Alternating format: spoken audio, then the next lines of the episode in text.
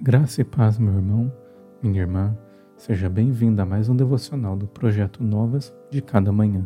Eu sou Jamil Filho e hoje meditaremos no décimo devocional da série O Sermão do Monte.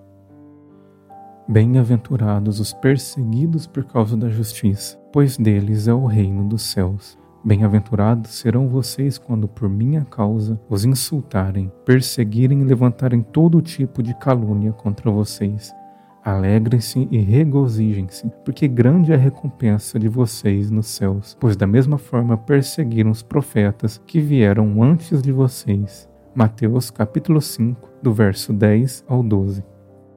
Aparentemente, Jesus encerra as bem-aventuranças com uma declaração tanto estranha. Ele começa prometendo o reino de Deus, mas termina declarando que seus discípulos seriam perseguidos, insultados e que receberiam toda forma de maldade. Por que o mundo odiaria alguém que é pobre de espírito, humilde, zeloso pela justiça e cujo coração chora profundamente pelo pecado? A resposta está no compromisso assumido pelo discípulo com a justiça eterna, a integridade e a retidão do discípulo, conforme escreve Ferguson em seu livro Sermão do Monte, despertam a consciência dormente e apática deste mundo o mundo acredita estar de braços abertos para a fé cristã até se deparar verdadeiramente com ela. A integridade esperada por Jesus de seus discípulos é uma afronta ao mundo corrompido pelo pecado. Trabalhe honestamente, honre seus compromissos e demonstre um profundo comprometimento com a honestidade e verá como o mundo reagirá. Quem nunca ouviu a clássica justificativa, todo mundo faz, ou a terrível normalização da corrupção sob a roupagem do jeitinho brasileiro. Para o discípulo, no entanto, não há alternativa. Ou ele escolhe seguir a justiça do reino de Deus, ou ele não é digno de seguir o Mestre. Não há meio termo. Ou ele caminha nas pisaduras do Cristo que foi crucificado, seguindo com a sua própria cruz nas costas, ou ele faz assim como Demas, deixa tudo por amor ao presente século.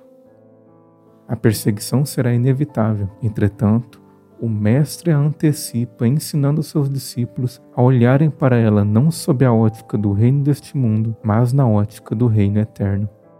A lógica do reino é inversa e oposta ao senso comum. A aprovação do discípulo não é concedida quando este é aplaudido, mas quando permanece fiel mesmo na provação.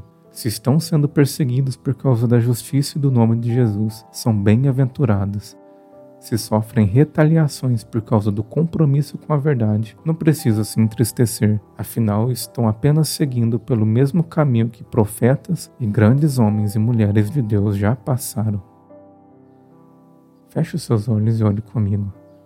Pai, rogo-lhe para que me auxilie a viver de forma a glorificar o teu nome, a manifestar a justiça do teu reino e a demonstrar a integridade da tua palavra. Não permita que o meu coração se entristeça com as perseguições. Com teu Santo Espírito, não permita que o meu coração negocie os princípios do teu reino, mas ajude-me a viver de forma íntegra e compromissada com a tua palavra, para que em tudo o teu nome seja glorificado e o teu reino manifesto. Oro no nome de teu Filho Jesus. Amém. Muito obrigado por acompanhar mais um devocional do projeto Novas de Cada Manhã. Lhe espero amanhã em mais um devocional da série O Sermão do Monte. Que Deus abençoe grandemente o seu dia.